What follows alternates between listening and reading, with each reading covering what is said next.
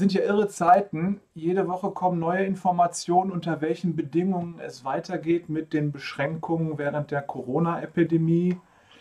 Menschen gehen auf die Straße und demonstrieren für ihre Rechte. Viele ringen um ihre finanzielle und berufliche Existenz. Unser Staat beschließt ein Hilfspaket, um die schlimmsten Fälle abzufedern. Trotzdem haben viele Menschen Angst und sind verunsichert, wie es weitergeht. Das ist nur gut, zu gut zu verstehen. Und immer wenn Angst und Unsicherheit in der Gesellschaft auftauchen, dann kommen auch die Verschwörungstheorien wieder, die nicht wirklich neu sind, aber immer wieder neu zusammengewürfelt. Das scheint so ein Überdruckventil für Gefühle zu sein, wenn die Verunsicherung zu groß wird. Das war schon immer so und das geht auch wieder weg, wenn mehr Sicherheit da ist. Nun gehen auch die Menschen auf die Straße und demonstrieren für Gleichberechtigung und gegen Diskriminierung. Der Tod von George Floyd in den USA hat das fast zum Überlaufen gebracht. Endlich könnte man sagen. Oder endlich mal wieder, weil das ist ja nicht ein neues Thema. Wir merken aber auch in Deutschland jetzt, dass uns die Fragen mit nach der Diskriminierung auch selbst betreffen. Wir leben längst in einer multikulturellen Gesellschaft. Und das gelingt uns Deutschen eigentlich auch gar nicht ganz schlecht. Vielleicht sogar noch besser als in anderen europäischen Staaten. Und ich mag es, dass wir so international sind. Das fühlt sich für mich gut an. Wenn ich hier über den alten Markt in Barmen gehe, dann fühle ich mich fast wie im Urlaub, denn dort höre ich so viele verschiedene Sprachen wie im Urlaub. Und ich sehe Menschen mit ganz unterschiedlichen Erscheinungsbildern und Verhaltensweisen und in Gedanken preise ich Gott dafür, dass er so viele verschiedene Menschen und Kulturen gemacht hat. Und in Barmen leben die offenbar friedlich zusammen. Das ist großartig, wenn man da auf dem alten Markt steht. Neulich, also vor Corona, war ich in einem Lebensmittelgeschäft in der Nähe der Gemarker Kirche und offenbar wird das von Menschen aus dem Nahen Osten geführt.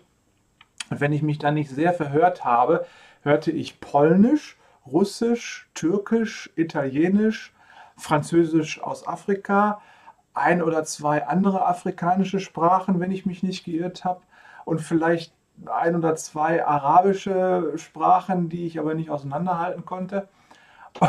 Und das hörte ich alles in dem Laden. Und wenn die Leute dann zur Kasse gingen, sprachen sie alle Deutsch. Das ist nämlich ihre gemeinsame Sprache.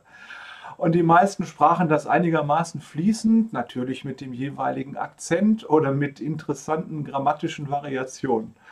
Und ich fühlte mich so wohl in diesem Klima der Normalität, der Vielfältigkeit, dass mir vor Freude fast die Tränen kamen, als ich da an der Kasse stand und die verschiedenen Menschen sah, die so ganz normal miteinander umgingen.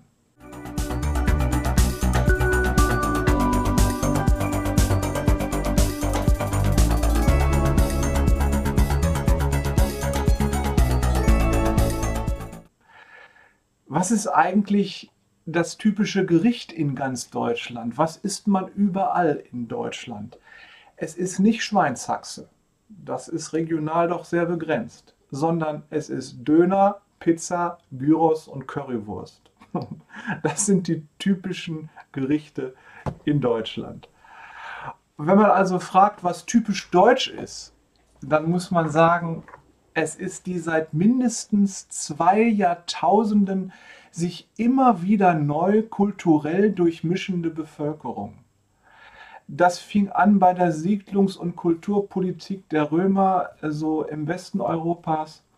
Das ging dann weiter über die Völkerwanderung, die nach dem Zerbruch des Römischen Reiches kam, bis hin zur Einwanderung aus dem Osten und Südosten Europas im Laufe der Jahrhunderte und der kulturelle Austausch im Heiligen Römischen Reich deutscher Nationen, der so das so in äh, frühen Mittelalter bis ungefähr 1800 äh, äh, existierte, alles das ist Realität, das prägt uns bis heute.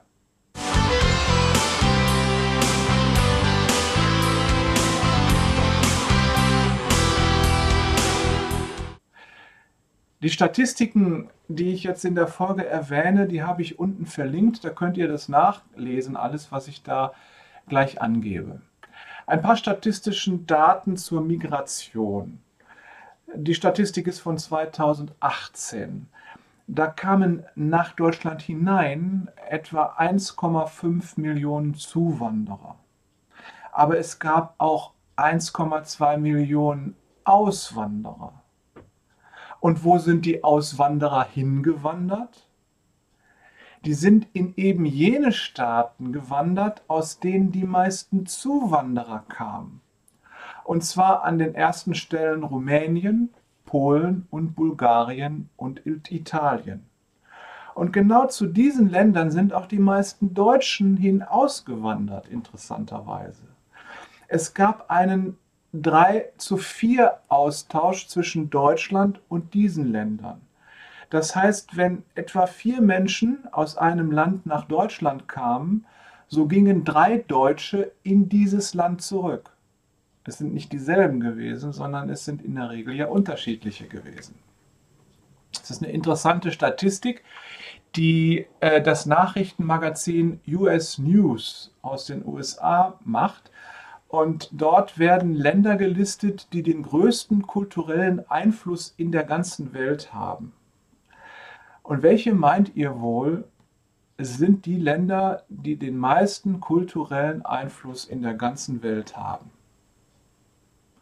Als allererstes steht da Italien, dann steht da Frankreich, dann Spanien und dann kommt die USA. Deutschland ist auf Platz 15 nach Schweden und vor China. Die Kulturen der arabischen Welt und Afrikas, von denen einige ja immer behaupten, dass sie durch Zuwanderung unsere deutsche Kultur zerstören, die kommen in dieser Statistik der einflussreichsten Kulturen überhaupt nicht vor. Das heißt, die Zuwanderer aus Arabien und Afrika haben praktisch keinen Einfluss auf die Kultur der Länder, wo sie hin einwandern. Und eben auch nicht auf die deutsche Kultur. Im Gegenteil, die deutsche Kultur verändert viel mehr die Kultur der Araber und Afrikaner, die zu uns kommen. Und was essen die dann? Döner, Pizza, Gyros und Currywurst. So ist Deutschland.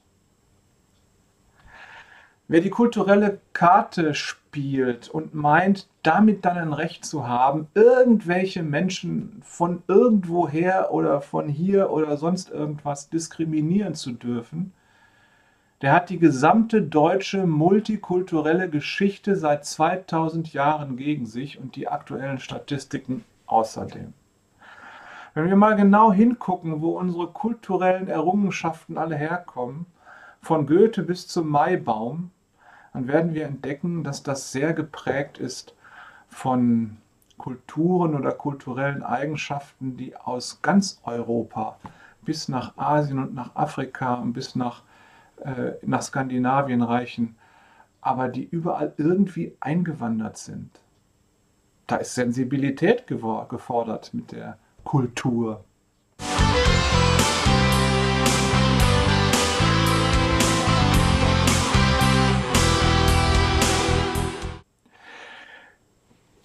Was das heute betrifft, alles in allem können wir sehr dankbar sein, dass wir in Deutschland leben, wo die Regierung nach Lösungen sucht. Man kann zwar immer irgendwie über Politiker schimpfen, wenn sie irgendwas beschließen, das ihnen nicht passt, aber zurzeit reagieren sie so schnell und so klug wie eben möglich.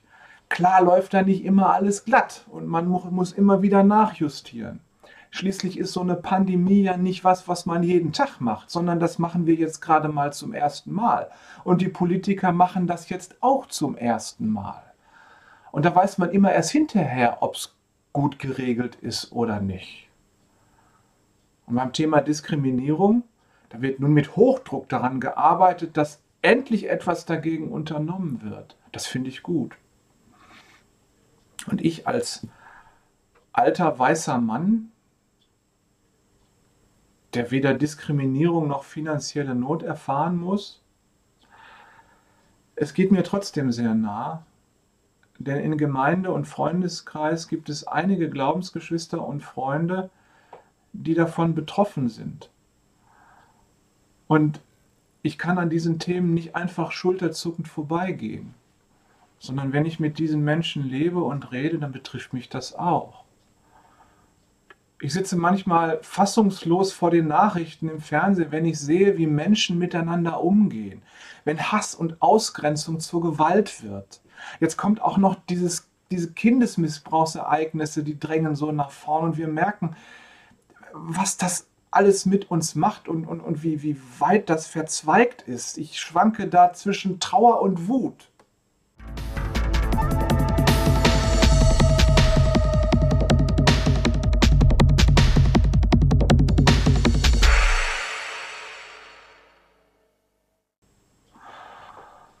Und die Christen? Wenn die Christen in den Medien erwähnt werden, dann meistens in einem negativen und nicht in einem positiven Zusammenhang. Sogenannte Evangelikale feiern in den USA einen Präsidenten, der sich daneben benimmt, wie ein Kindergartenkind, das mit Klötzen schmeißt, weil man ihm den Extrakeks nicht gegeben hat.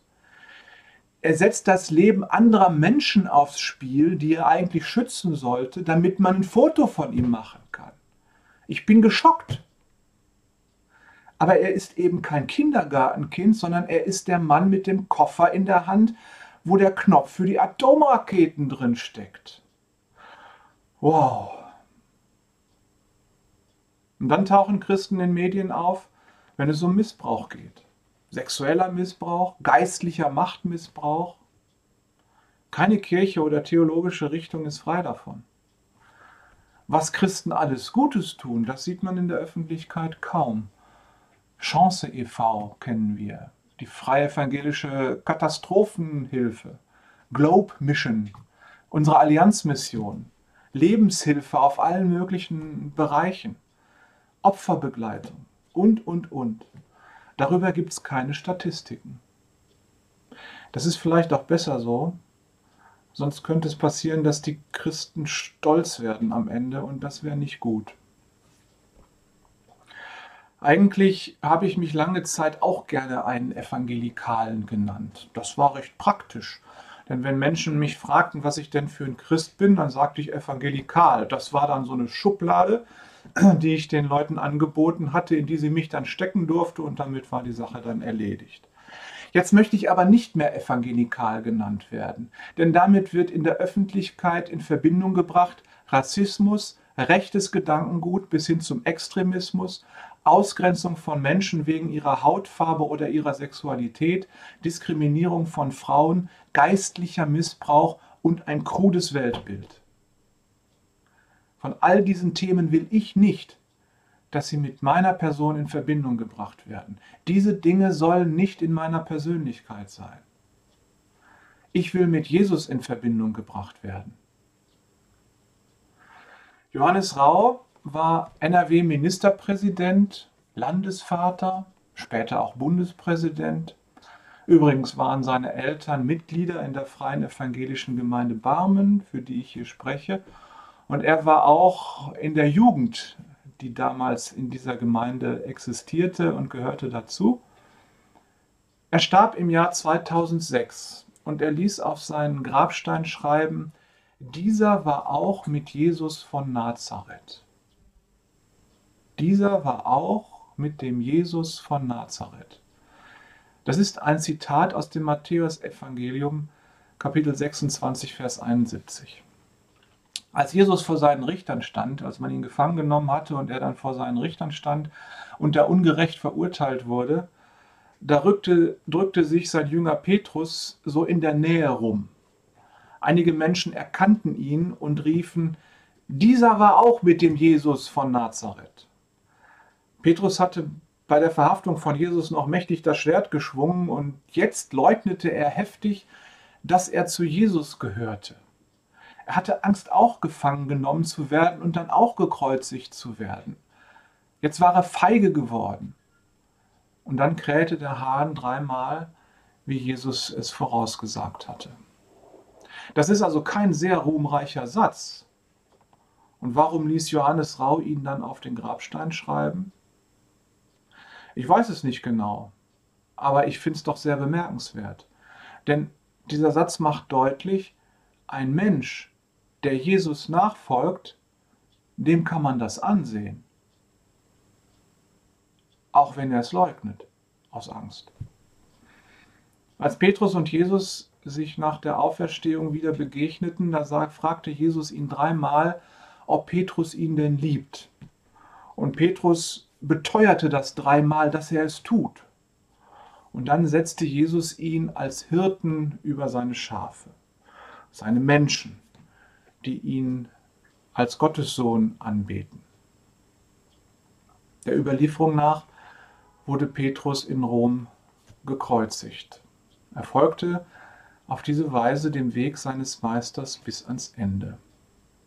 Es ist also ein vierfaches Bekenntnis, das Johannes Rauda mit diesem Satz auf seinen Grabstein schreiben ließ, nämlich das Bekenntnis zu seinem Herrn Jesus Christus, das Bekenntnis zu seinem eigenen Menschsein, in dem man oft genug scheitert und in dem man von der Gnade Jesu abhängig ist, das Bekenntnis zu seiner Liebe zu Jesus und das Bekenntnis der Liebe Jesus zu seinen Menschen. Am Ende steht immer Jesus. Er ist der Dreh- und Angelpunkt im christlichen Leben. Und es ist völlig egal, ob man sich evangelikal oder reformiert oder katholisch oder pfingstlerisch oder sonst irgendwie nennt. Das sind alle Schubladen. Da will ich aber nicht rein.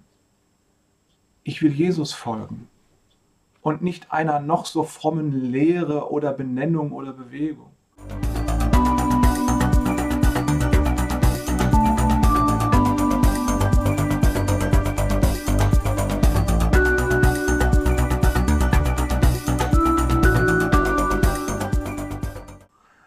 Möchte nicht das Christentum verteidigen.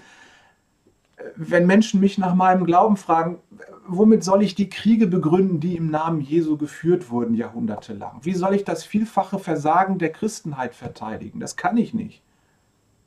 Ich will nicht dem Christentum folgen. Ich glaube nicht an das Christentum. Ich glaube an Jesus Christus. Ich will von Jesus reden. Und ich will wie Jesus handeln. Nun schaue ich in die Welt und sehe, was da passiert. Ich begegne Menschen, die sich Sorgen machen. Sie werden darum aggressiv oder depressiv. Ich rede mit Leuten, die angegriffen und diskriminiert werden. Und wie handle ich da? Jesus diente den Menschen. Jesus diente mir. Er diente mit seinem Leben, mit seinem Sterben und mit seinem Auferstehen. Und er dient den Menschen jetzt mit seinem Geist. Er dient mir jetzt mit seinem Geist. Und darum diene ich. Und darum dient die Gemeinde, freie evangelische Gemeinde, Barmen den Menschen. Allen. Den Diskriminierten und denen, die diskriminieren. Den Kranken und denen, die krank machen. Den Ängstlichen und den Wütenden. Den Zuwanderern und den Ausgrenzern, den Verschwörungstheoretikern und den Realisten, den kulturell Entwurzelten und den Kulturschaffenden, den Radikalen und denen, die Frieden stiften, den Gepeinigten und den Peinigern.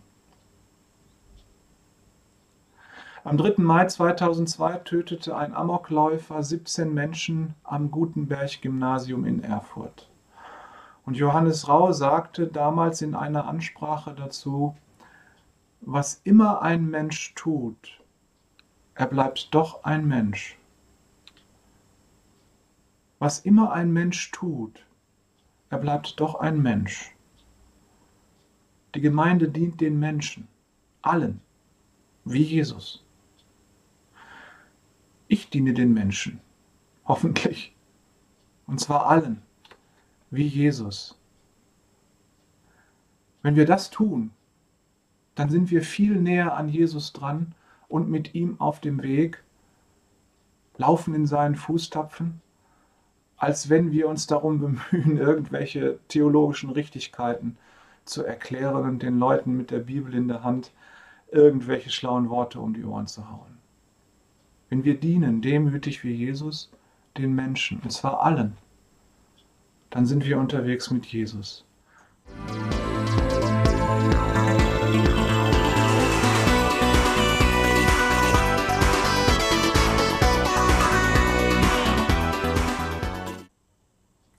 Das klingt jetzt radikal Jesusmäßig. Und man könnte entsetzt fragen, wie bitte? Die Jesus-Nachfolger dienen den Verbrechern? Das kann doch nicht sein. Die Verbrecher müssen doch an ihren, Verbrechern, an ihren Verbrechen gehindert werden. Stimmt. Als Jesus den Menschen diente, veränderte sich die Welt. Wir rechnen seit Jesus unsere Zeitrechnung. Ich meine, das ist schon sehr deutlich, dass sich seit Jesus die Zeit verändert hat. Wer sich heute von Jesus dienen lässt, der bleibt nicht so, wie er ist. Der wird frei und der ändert sein Leben zum Guten.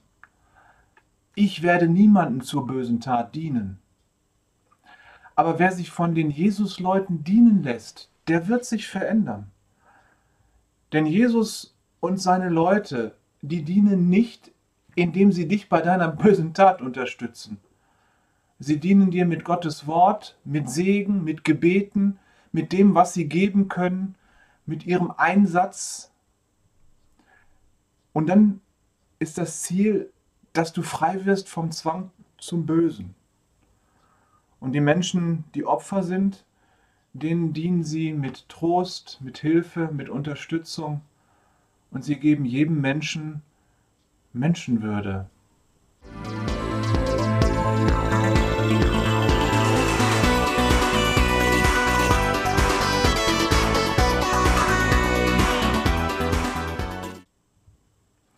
Gerade hörte ich von einer Missionarin aus Brasilien. Bei ihr vor dem Haus stand ein Obsthändler mit seinem Verkaufskarren. Und sie bekam irgendwann den Eindruck, dass Gott ihr sagte, Mensch, red doch mal mit dem Mann über Jesus. Sie hat erst gedacht, naja, das sind so meine menschlichen Gedanken und deswegen zögerte sie ein paar Tage, aber dann wurde der Drang, diesen Mann anzusprechen, doch so stark, dass sie es tat. Und der Mann hörte ihr aufmerksam zu und er verstand, was Jesus für ihn getan hatte und er war so berührt, dass er weinen musste. Das hat sein Leben verändert. Die beiden beteten miteinander. Einige Tage später kam der Mann zu ihr und berichtete, dass er seine Papiere für seinen Verkaufsstand in Ordnung bringen wollte. Offenbar hat er bisher also an der Steuer vorbei und schwarz gearbeitet. Aber er will jetzt nicht mehr betrügen, sondern er wollte legal arbeiten. Und dazu musste er den Stand bei der Behörde anmelden. Das würde aber umgerechnet 30 Euro kosten und das ist in Brasilien richtig viel Geld. Er bat die Missionarin nicht um das Geld sondern erzählte ihr das nur. Aber die Missionarin betete und sprach mit ihren Missionskollegen darüber, und schnell hatten sie das Geld zusammengesammelt, die 30 Euro, und sie gab es dem Mann, und der meldete seinen Verkaufskarren an. Und dann kriegte sie mit, dass der Mann etwas später sein Handy verkaufte, um Geld zu haben, den Verkaufswagen, diesen Verkaufsstand da zu erweitern. Und wiederum das hörten auch die Missionare und sie erzählten anderen davon und plötzlich kam aus Deutschland eine Spende direkt für diesen Mann, an den Mann gerichtet, dass der seinen Stand vergrößern konnte. Eine Spende aus einer Gemeinde irgendwo in Deutschland, Freunde von den Missionaren. Und jetzt mit dem erweiterten Verkaufsstand verdiente er mehr Geld, verdiente er mehr Geld als jemals vorher und völlig rechtmäßig angemeldet und legal. Und auf einem Schild an dem Wagen stand ganz groß, dieser, diesen Stand hat mir Gott geschenkt. Er besuchte die örtliche Gemeinde und ließ sich dort auf den Namen Jesus Christus taufen. Neulich kam er zu der Missionarin und berichtete er, dass er eine Festanstellung als Hausmeister bekommen hatte. Da kann er auch wohnen in dem Haus und nun hatte er einen sicheren Job und stabile Verhältnisse. Eine Festanstellung, sichere Verhältnisse. Mitten in der Corona-Krise wo andere Menschen ihre Jobs verlieren und die Verhältnisse unsicher werden.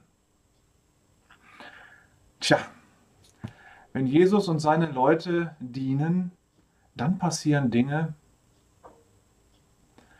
Darum dienen wir, wie Jesus, allen Menschen.